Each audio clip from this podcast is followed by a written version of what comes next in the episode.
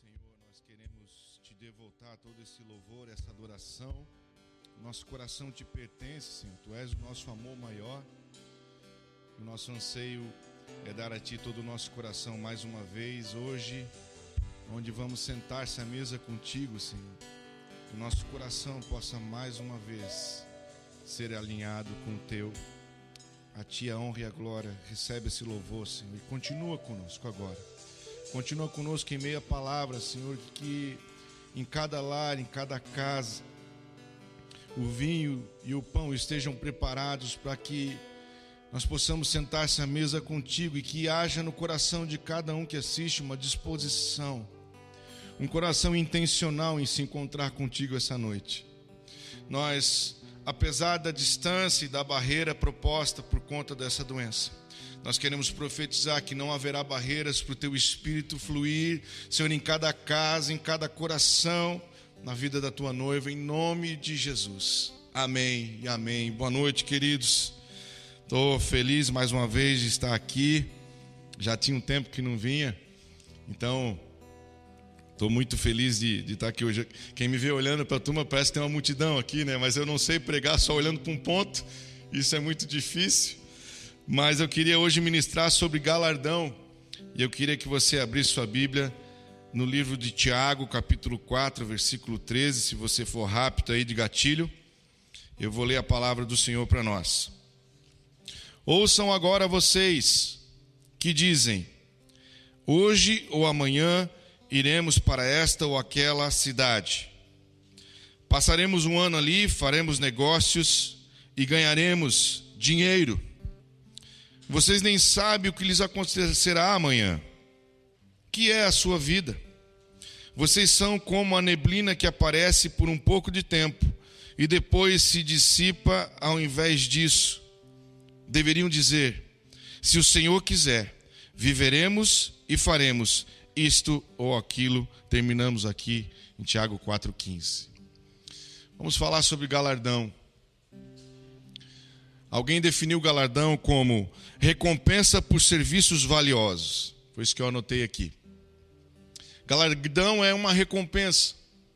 E a Bíblia fala sobre galardão, e a Bíblia ensina a respeito disso como a nossa recompensa celestial. Ela usa esse termo, galardão. Está lá em Colossenses capítulo 3, a Bíblia fala: tudo que você fizer, faça de todo o seu coração. Como que para o Senhor? Porque dele vocês receberão o galardão da vossa herança. Galardão é a nossa recompensa nos céus, depois de tudo que fizemos para o Senhor aqui na terra. É um tesouro valioso. E esse texto que nós lemos, Tiago, que era um homem incisivo, a gente vê nas palavras dele, como ele diz aqui, que a gente é como uma neblina que aparece por um tempo e depois se dissipa. Está nos comparando como um, um ponto em meio à eternidade. Ele está dizendo: vocês são uma fração muito pequena dos tempos e das eras. A vida de vocês, ela passa como um sopro. Então, ele está dizendo: vocês não deveriam fazer planos e, e, e, se certificar de seus planos terrenos com toda a convicção, mas antes disso deveriam perguntar ao Senhor o que deveriam fazer. Não que você não deva fazer planos, a Bíblia fala que o coração do homem faz planos, mas as respostas que vêm certas vêm dos lábios do Senhor. Vem ministrando ao coração do homem, dos lábios vem do Senhor. Esse texto, quando nós falamos né, que a resposta certa vem do Senhor, ela vem do Senhor para os lábios do homem, diz aquele texto. Ou seja, o Senhor ministra ao nosso coração a sua vontade. Isso fala de intimidade com Ele. Isso fala de que nós temos um propósito com o Senhor, nós vivemos com Ele, nós andamos com Ele, e por causa que andamos com Ele, nós temos respostas para as coisas, porque ouvimos a Sua voz e temos direção dele. E aqui ele está dizendo que o galardão, o galardão é nossa recompensa daquilo que fizemos para o Senhor, mas se andamos nos seus propósitos e cumprimos os seus mandamentos. Então você pode fazer planos. Você pode correr atrás das coisas, e isso é benção. Eu também corro atrás das minhas coisas. Todos nós queremos viver sonhos, conquistar coisas materiais. E você pode realmente planejar, querido, sonhar alto, mas o que o texto está dizendo, vocês precisam alinhar o coração de vocês com a voz que vem do alto. Se o Senhor quiser, eu farei. Se o Senhor não quiser, eu não farei, mesmo que eu queira fazer. E isso é totalmente diferente do que eu viver por mim mesmo. As minhas raízes, elas têm que estar no Senhor. Eu preciso depender dele para tudo. Para as pequenas e grandes coisas, para os pequenos projetos e para as grandes intenções do meu coração, eu preciso perguntar: Senhor, o que eu faço? Senhor, para onde eu vou? E hoje nós estamos vivendo tempos que essa palavra é muito propícia. Quantos planejamentos foram desfeitos? Quantas, quantas agendas foram apagadas? Quantos falaram, vou me casar ali em tal data e a coisa não aconteceu como você esperava? Vou viajar em tal lugar e a coisa não aconteceu como você esperava? Diz o texto aqui: você não sabe o dia de amanhã, que é a sua vida, sua vida é como uma neblina, um sopro. Hoje estamos aqui, amanhã podemos estar internados no hospital. Esses são dias que nós vivemos, dias de incerteza, dia onde o planejamento ele não mais consegue ser concreto, são tudo aspirações de coração. E esse cenário é um cenário caótico e esse é um cenário que também é uma oportunidade. Pois do caos, Deus sempre fez a melhor oportunidade na vida da igreja. É através do caos, da incerteza, em que o mundo não te dá nenhuma opção concreta, que a gente tem uma oportunidade de, como igreja, fazer diferença. É por causa do desespero que estamos vendo. Nós temos uma chance de nós, como igreja, que somos os cavaleiros da esperança. Porque Cristo em nós, a esperança da glória, nós temos a chance de brilhar nesse mundo, não por causa de nós, mas para levar a esperança que há em Cristo paredes, querido, dentro da sua condição, mas não pare de se mover. Nós vivemos tempo onde a mobilidade está difícil, mas continue se movendo. Isso quer dizer que você não pode ir para Israel, mas a sua oração pode chegar naquele altar. Então continue se movendo. Continue orando. Eu estava lembrando na quinta-feira nós tivemos um momento como igreja nós relembramos uma palavra profética que o Senhor deu ao pastor Israel em 2016. A visão era ampla, eu lembro muito dessa visão porque ela foi muito marcante. Nós tivemos uma conferência profética, ele compartilhou conosco. Eu me lembro que eu acho que nós já estávamos ou para ter ou, ou já estávamos com a nossa sede em Jerusalém, porque se eu não me engano, o pastor pode me corrigir, foi em 2016 que nós começamos com a IJ. Foi isso, pastor? Então aquela palavra veio, e eu me lembro que quando aquela palavra veio, onde o Senhor falava para estarmos atentos, que nós poderíamos perder a, a, nossa sede em Israel, que nós tínhamos acabado de ganhar, quando o Senhor falava que o jardim poderia ser fechado, então estamos falando do jardim do túmulo, né, aquele lugar maravilhoso lá em Jerusalém, onde o Senhor ressuscitou, onde a maior manifestação de poder na terra aconteceu, que é o poder de vencer a morte, aquele lugar especial que muitos de nós já experimentamos a presença. Ele via naquele lugar edificações, prédios, e aquele lugar não existia mais. Eu me lembro que aquela palavra me impactou, tanto é que no, no, ano seguinte, 2017, eu fui duas vezes para Israel. Eu já tinha organizado uma viagem para agosto e de repente surgiu a possibilidade de irmos ao Monte Sinai. Eu não sei quantos de vocês lembram disso. E a gente já estava com a viagem marcada em agosto, mas surgiu aquela possibilidade de subir o Monte Sinai. Eu falei: não, eu quero estar tá nessa. Eu quero viver os propósitos de Deus. Eu não vou viver olhando para as circunstâncias. Então eu e a Vanessa embarcamos nessa também. E nós fomos. E surgiu uma oportunidade, porque estávamos fazendo 10 anos de casado, de renovar os nossos votos em Jerusalém. Pensa no sonho. Então a gente queria viver isso. Então, nós fomos ao Egito, atravessamos a fronteira de Israel em Eilat, ficamos dois dias lá, e então migramos para Jerusalém. E parte da igreja, a maior parte foi de ônibus, porque eles iam passar no Jordão para ser batizados. Mas como nós tínhamos ido em 2011, e nos batizamos, então nós fomos direto para Jerusalém, porque nós queríamos arrumar as coisas para esse momento, para termos a questão dos votos, trocamos os votos, tínhamos que correr atrás de flores e tudo mais. Rodrigo e Flávio estavam conosco e foram nos ajudar. E eu me lembro que eu ainda não tinha conhecido o altar da IJ, então eu fui com essa expectativa. Nós vamos passar antes na IJ, vamos conhecer aquele altar. Embora eu tinha muita expectativa, eu não estava pesado, porque ainda íamos ficar em Jerusalém mais um tempo, e nós íamos voltar três meses depois para ficar sozinhos ali naquele altar, mas eu estava com a expectativa porque eu não conhecia. E nós estávamos correndo, então nós chegamos, fizemos tudo correndo, tínhamos pouco tempo. E eu me lembro que entramos na IJ com Flávia, Rodrigo e eu, se não me engano, o Tiago estava conosco. E eu me lembro quando abrimos a porta, querido. E chegamos perto do altar. Tudo o que a gente conseguiu fazer foi se ajoelhar e chorar. Havia tanta presença de Deus. Tanta presença. E nós ficamos quietos.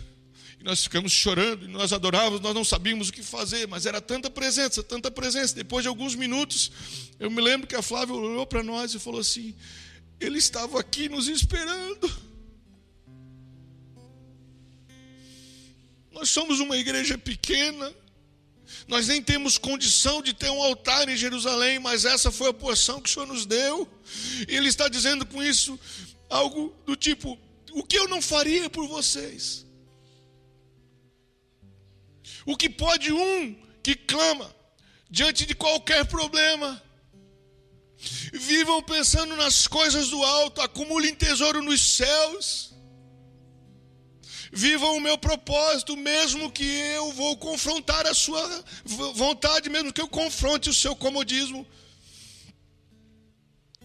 E já estamos um ano sem passar por lá. Estamos sustentando aquela sede no joelho e com muito sacrifício, porque o Senhor nos deu e porque aquele lugar, querido, é muito especial quando nós ganhamos de presente a J. O Senhor nos falou: levantem um altar naquele lugar para que vocês clamem por Israel e pelas nações. Aquele é um altar de quebrantamento. E na, na visão de 2016, o pastor Israel viu com olhos espirituais como aquele lugar. Aquele lugar é um lugar de quebrantamento. Sabe o que significa quebrantamento? Não é só choro, quebrantamento é alinhamento de coração. Alinhamento de coração. É mais do que chorar. É quando o teu choro, querido, muda as circunstâncias, onde você renuncia tudo o que você vive, do seu próprio eu, das suas raízes, para viver os sonhos de Deus. É quando o seu coração se alinha com Ele para viver uma obediência integral. Uma obediência que não mede esforços. E é por isso que nós estamos lá. E na palavra de 2016, o pastor Israel, o Senhor mostra que nós poderíamos perder aquele lugar nós tínhamos acabado de ganhar. Então, ficou meio difícil para nós entendermos isso, sabe por quê? Porque estávamos no patamar de Canaã. Nós estávamos no momento de bênçãos, de receber a provisão e a promessa do Senhor, e isso nos distrai muitas vezes. Há um grande perigo em de, onde a gente se envolve com as coisas, às vezes a gente né, se embriaga com as bênçãos que Deus nos dá e vai perdendo sem querer, querido, sem maldade, a essência. E o Senhor nos alertava: não deixe de ter peso por aquele altar. Em outras palavras, o Senhor dizia, dizia não tenham, não percam a fome de galardão. Continue querendo acumular tesouros nos céus, viverem a minha essência, viverem os meus sonhos. Não se envolvam, se distraiam só com as coisas desse mundo. Eu tenho prazer em abençoar, mas eu não quero que a glória de vocês seja uma bênção que vos dei.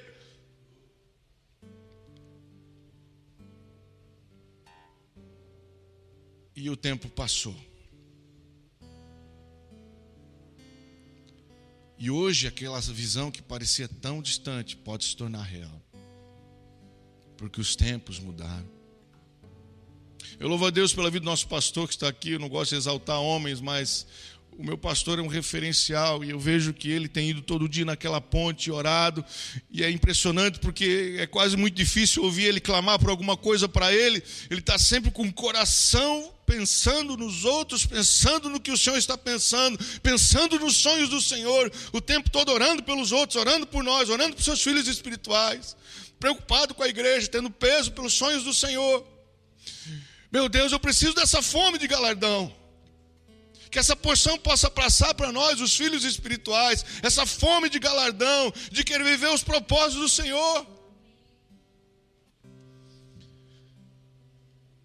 Esse anseio pelo mais de Deus, pelos sonhos, pelas vontades do Senhor.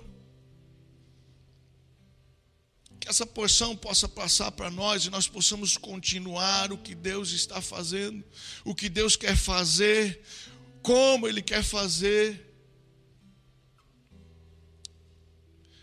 Que sejamos conhecidos nos céus, que haja fome no nosso coração de intimidade com o Senhor e que nós não venhamos correr atrás das coisas como se fosse a coisa mais importante do mundo. Há um texto da palavra de Deus.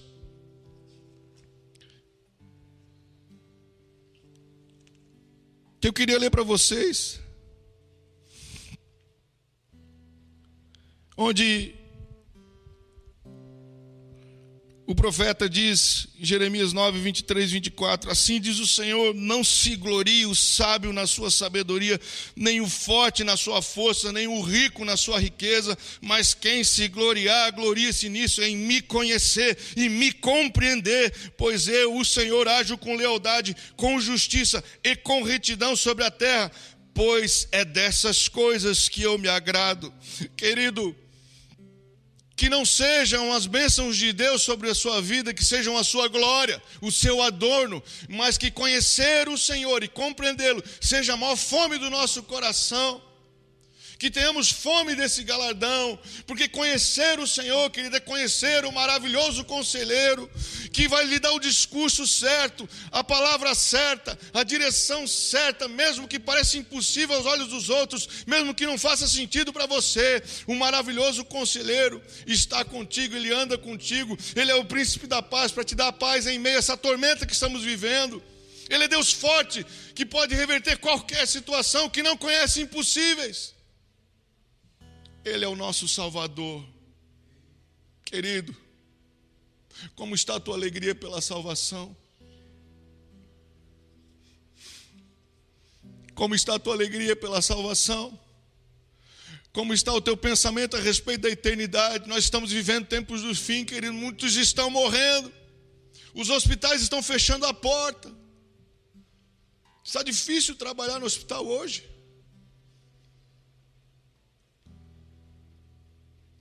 Mas nós teremos a eternidade.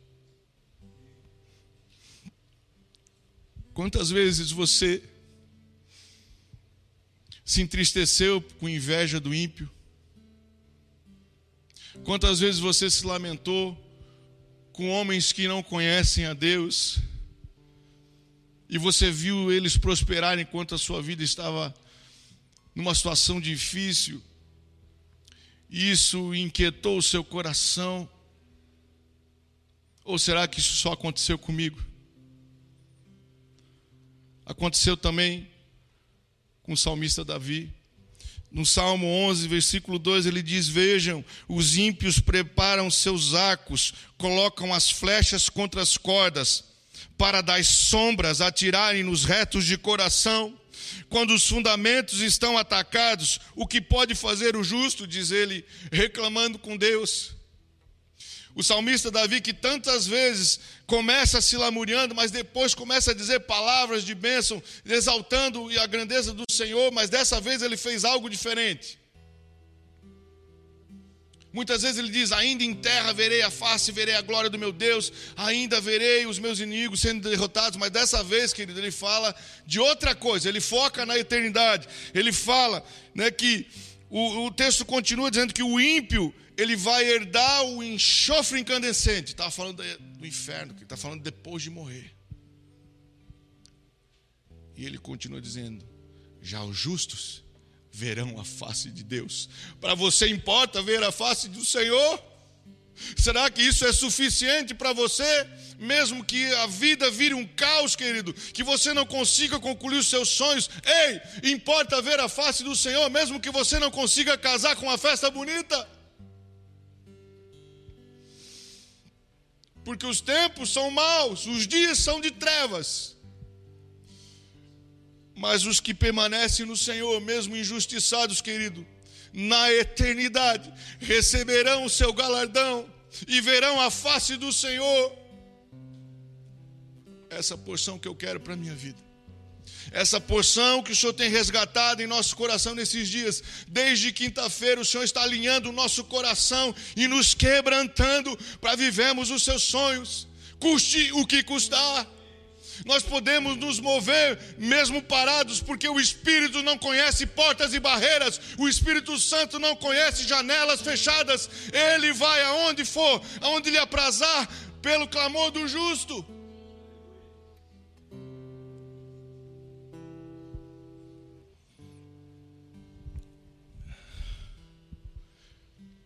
Hoje de manhã, nós vivemos um momento muito especial. Nós fomos à escola dos nossos filhos e nós oramos e ungimos as salas de aula. E nós profetizamos a glória do Senhor sobre aquelas famílias. Essa história poderia ter sido há dois anos atrás, quando nós fomos uma conferência, a geração do reino lá em São Paulo, e o Senhor falava da importância de clamarmos pela nova geração, de entrarmos com um posicionamento nas escolas, orando, mas também agindo. E eu saí de lá impactado, mas fiquei lá na minha orando. De repente, a escola se posicionou esse ano. E eles compraram um livro de ciências que é de uma editora maravilhosa que é, foi usada por muitas escolas internacionais no Brasil, mas é um livro que, quando fala de ciências, fala sobre o Senhor. Você já viu isso? E a escola se posicionou o diretor se posicionou porque aquela escola, ela conhece, começou com um propósito, Senhor, na, no coração da mãe dele, que era uma pastora. E ela levantou aquela escola e colocou um nome profético. Aquela escola não fosse só um lugar de ensino, mas também um lugar de ministrar vidas, princípios e valores do alto. E ele assumiu e esse ano e cada vez mais tem feito isso sem se posicionado. E houve uma reunião de paz, eu não estava, Vanessa participou em que algumas pessoas questionaram o teor do livro. E a Vanessa me comentava nos áudios, e eu sentia a necessidade de nos posicionarmos. Então, nós começamos a orar, e nós tomamos a posição de orar lá no muro da escola, lá de fora. Mas a minha esposa, um pouco mais ousada, falou: Vamos mandar mensagem para o diretor. De repente, ele abre a porta para nós orarmos. E ele aceitou. E ele foi lá, nos encontramos com outros pais convidados, pouca gente, e nós entramos e nós começamos a orar, e os nossos filhos estavam juntos, e eles queriam ir nas salas deles, eles oraram pelos seus amigos, oraram por suas famílias, e nós ungimos as, as carteiras, as cadeiras, ungimos as portas, ungimos os corredores, e nós abençoamos, nós profetizamos o alargar das tendas daquela escola, nós profetizamos que ao passarem pelo portão, aquelas crianças são impactadas. Eu não sei qual vai ser o resultado disso, mas uma coisa eu sei: um homem em pé com uma espada defendeu seu campo de lentilhas diante de um exército, porque ele sabia o Deus que estava ao seu lado. Se nós, um povo pequeno, sustentamos uma casa de oração em Jerusalém, quem é o nosso Deus, querido? Aonde Ele pode nos levar? Cristo em nós, a esperança da glória. A igreja carrega a autoridade do Senhor. São tempos caóticos e no meio do caos, da adversidade, vocês podem se levantar como uma voz profética sobre essa nação, sobre esta, essa geração. Essa é a nossa identidade como igreja. E nós não podemos perder isso. Muitas vezes nós temos comparado a nossa vida com os outros, comparado a nossa vida com quem tem, com quem consegue, com quem faz, com quem tem recurso. E às vezes nós nos entristecemos, porque quando você tira os olhos do Senhor, do galardão celestial para o galardão terreno, querido, você se torna infeliz, porque a nossa alma, ela é insaciável. A única coisa que pode te preencher é o espírito. Então, tira os olhos das coisas que você vê e coloca sobre as coisas que você não vê. Porque o que a gente vê é passageiro. Mas o que a gente não vê, que é o Senhor, o alto, o reino, é eterno. Então, amados, o nosso foco tem que estar na eternidade. Então, não se entristeça. Não se entristeça com o ímpio. A Bíblia diz no, no Provérbios 24, 1: Não tenha inveja dos ímpios, tampouco queira conviver ou caminhar na companhia deles. Querido, você não precisa ter inveja de quem tem, quem fez, quem aconteceu, porque o seu tesouro não está aqui. aquilo que Deus preparou para você, nós viveremos na eternidade. Nem olhos viram, nem ouvidos ouviram o que Deus tem preparado para aqueles que o amam, porque os que o amam cumprem os seus mandamentos, os que o amam não vivem para si, os que o amam renunciam sua própria vontade e vivem os sonhos de Deus. Esses vão viver o galardão celestial.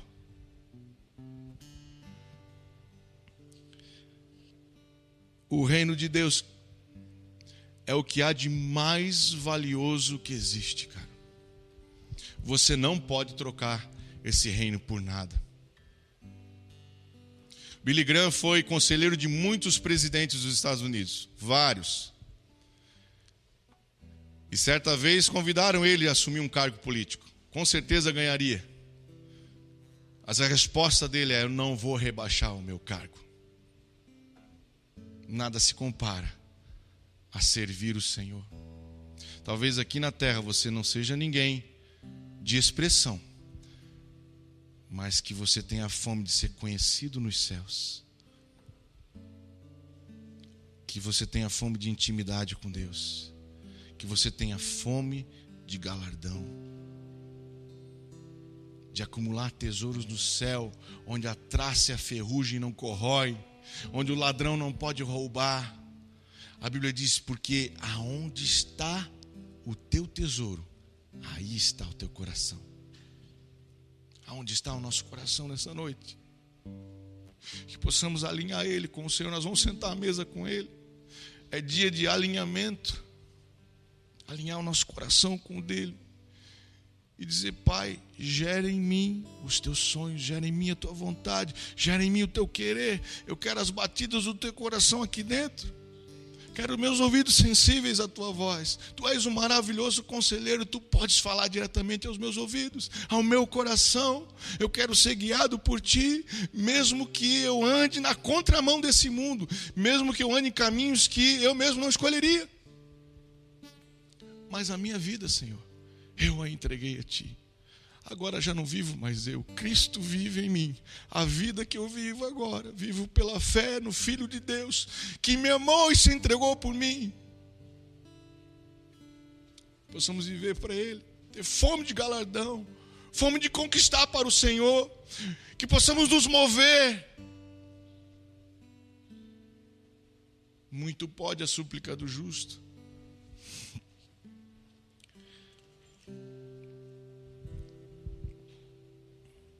eu queria encerrar, querido. A gente sentar à mesa com o Senhor. Mas a Bíblia diz lá em Mateus 6, no versículo 25 e diante, que nós não devemos andar ansiosos por coisa alguma, nem o que comer, o que vestir, coisas materiais, coisas que são necessidades básicas ou até necessidades de coração, coisas que nós queremos boas para nós. Você pode buscar todas elas, que nós oramos por isso, é bênção e Deus tem prazer em nos dar. Mas não seja isso a sua glória, não seja isso que há de mais especial, não seja isso que seja a tua força motriz, mas que você gaste as suas forças nas coisas mais preciosas do alto, nos tesouros mais profundos. A Bíblia diz que o reino de Deus é como um tesouro que um homem encontrou no campo ela diz que ele, cheio de alegria, foi, vendeu tudo que tinha e comprou esse tesouro. Assim é o reino de Deus. E a Bíblia diz: busque em primeiro lugar o reino de Deus e a sua justiça, porque todas as demais coisas vos serão acrescentadas. Não se preocupe, Deus conhece o seu coração, Deus tem prazer em te abençoar e Ele quer prosperar os teus caminhos. Com medidas recalcadas, sacudidas, transbordantes para dar a ti o fim que você deseja, planos de paz e não de mal. Deus, a palavra do Senhor está recheada de bênçãos e promessas sobre sua vida. Então não se preocupe, não se consuma, não andeis ansiosos. Deus sabe, Deus sabe. Ele conhece o nosso deitar e o nosso levantar. Viu os nossos ossos sendo formados no ventre da nossa mãe. Ele conhece, Senhor, o, o querido, os caminhos que você percorreu. Ele também andou com os teus sapatos os mesmos caminhos. O Senhor conhece tudo a teu respeito. Então não se preocupe, continue orando, mas viva para a eternidade, querendo acumular tesouros nos céus. Tenha fome de galardão porque esses são os que buscam o reino em primeiro lugar e a sua justiça. E é para esses que o Senhor acrescenta tudo. Olha só que legal. Quanto mais você tem fome de galardão, mais Deus te abençoa com galardão na terra. É assim que funciona com Ele. Quem consegue romper com a barreira da própria vontade para viver a vontade dos céus é justamente o que tem as suas vontades atendidas. Esse é o segredo. E por fim, querido,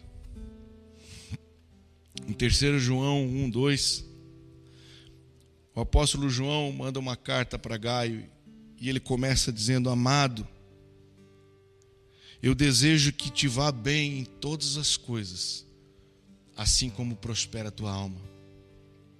Às vezes, para a bênção de Deus chegar em nossas vidas, a nossa alma tem que estar prosperando, ela tem que estar alinhada com o Senhor. Há muitas bênçãos que não chegam para nós, porque nós vivemos com foco nessa terra. A Bíblia diz que muitas coisas nós pedimos e não alcançamos, porque nós pedimos mal para gastar nos nossos deleites, ou seja, para nos afastar do Senhor. Nesses casos não há alinhamento de coração. Mas quando a nossa alma prospera, quando o nosso coração está alinhado com o Senhor, quando há no nosso coração um anseio pela eternidade, uma fome de galardão, aí a bênção de Deus pode vir em todas as áreas. Eu desejo que tu vá bens em todas as áreas, assim como prospera a tua alma. Que a nossa alma prospere no Senhor. Nós vamos sentar à mesa com Ele agora, querido. Eu queria que você tivesse um momento de reflexão e fechasse os teus olhos aí na tua casa.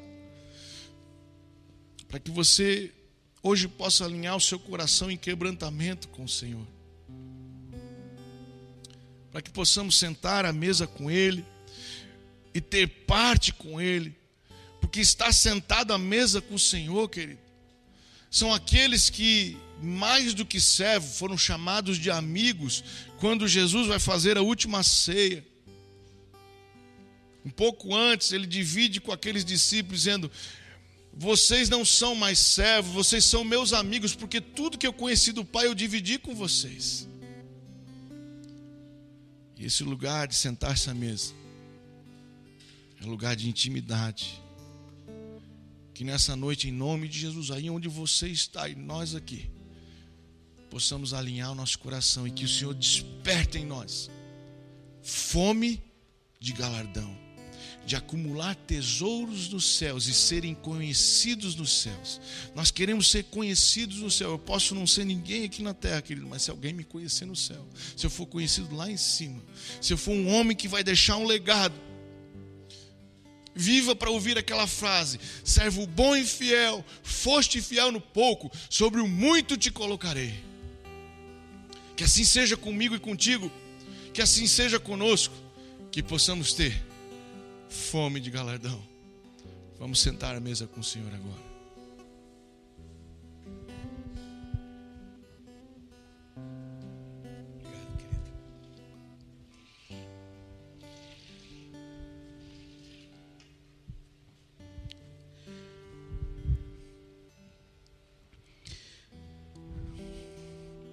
Meu desejo nesta noite, filhinho,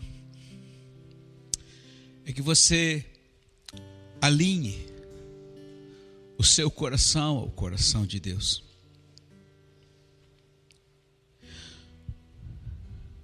Você está acostumado por muitos anos tomar o vinho e comer o pão, às vezes de uma forma automática, religiosa, porque é um domingo, porque é culto.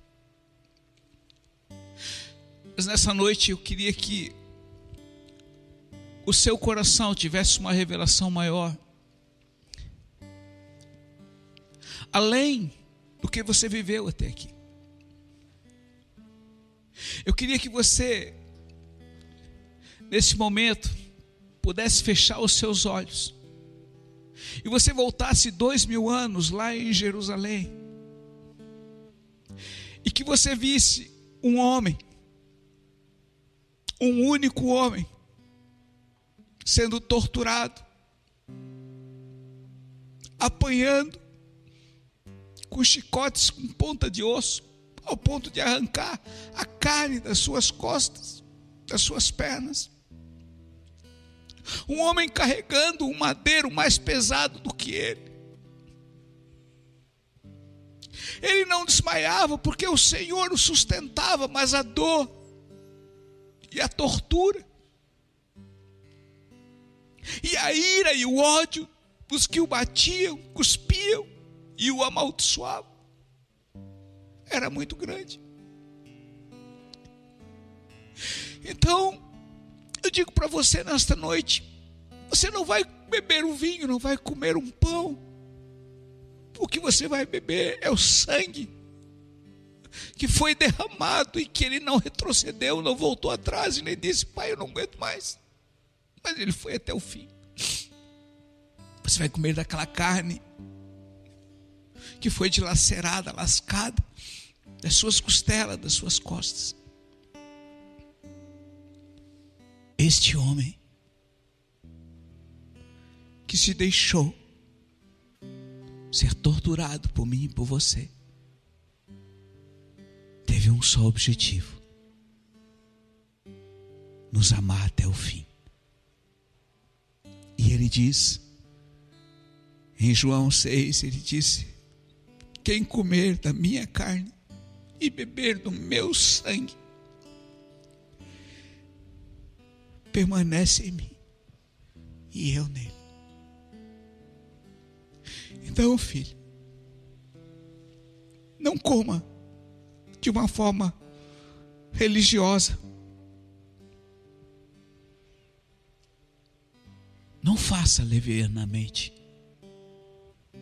Porque ele diz: os que comem e bebem de qualquer maneira, comem e bebem e trazem juízo para si. Não são poucos os que dormem, não são poucos os que são superficiais e não entendem, porque fazem de qualquer maneira. Mas agora eu te digo: Visualize este homem e encontre você dignidade e ter participação de quem ele é e continua sendo para mim e para você. Pai, eu abençoo este vinho e este pão, e como diz a tua palavra, é o teu sangue e a tua carne. E a Bíblia diz que há vida no sangue. Então, Pai, ao ingerirmos o sangue e a tua carne, que sejamos vivificados por ti nesta noite. Lembrando que não pertencemos a nós mesmos, mas este sangue nos comprou. E o que tu tens preparado para nós está muito além da nossa pequena compreensão, Pai. Por isso eu peço perdão hoje pelas nossas iniquidades, pelos nossos turrices, nossas carnalidades, nossas justiças próprias. Nos perdoa, Pai. E nos lave com teu sangue nesta noite. E todo aquele, Senhor, que tem esta revelação. Assim nós queremos fazer em tua presença e em tua memória então, nesse momento, você aí com seu marido, com a sua esposa, com seus filhos, toma-o, pega do pão, bebe do vinho e tenha temor de Deus naquilo que Ele é para mim e para você.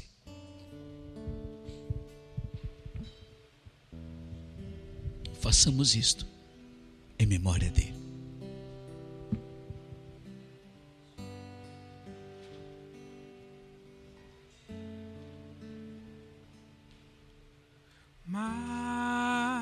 mais perto quero estar, meu Deus, de ti.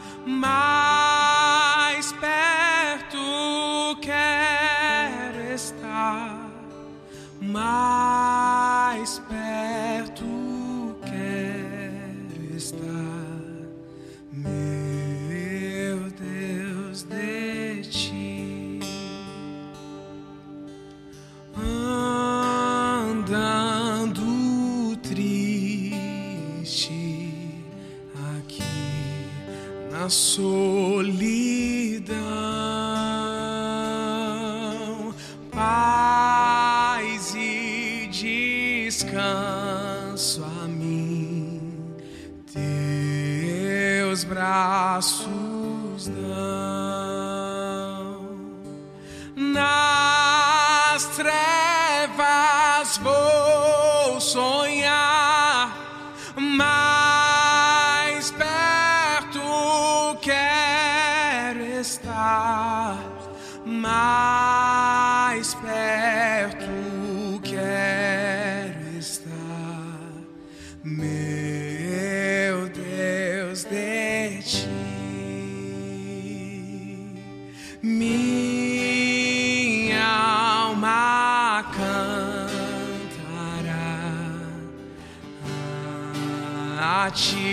dice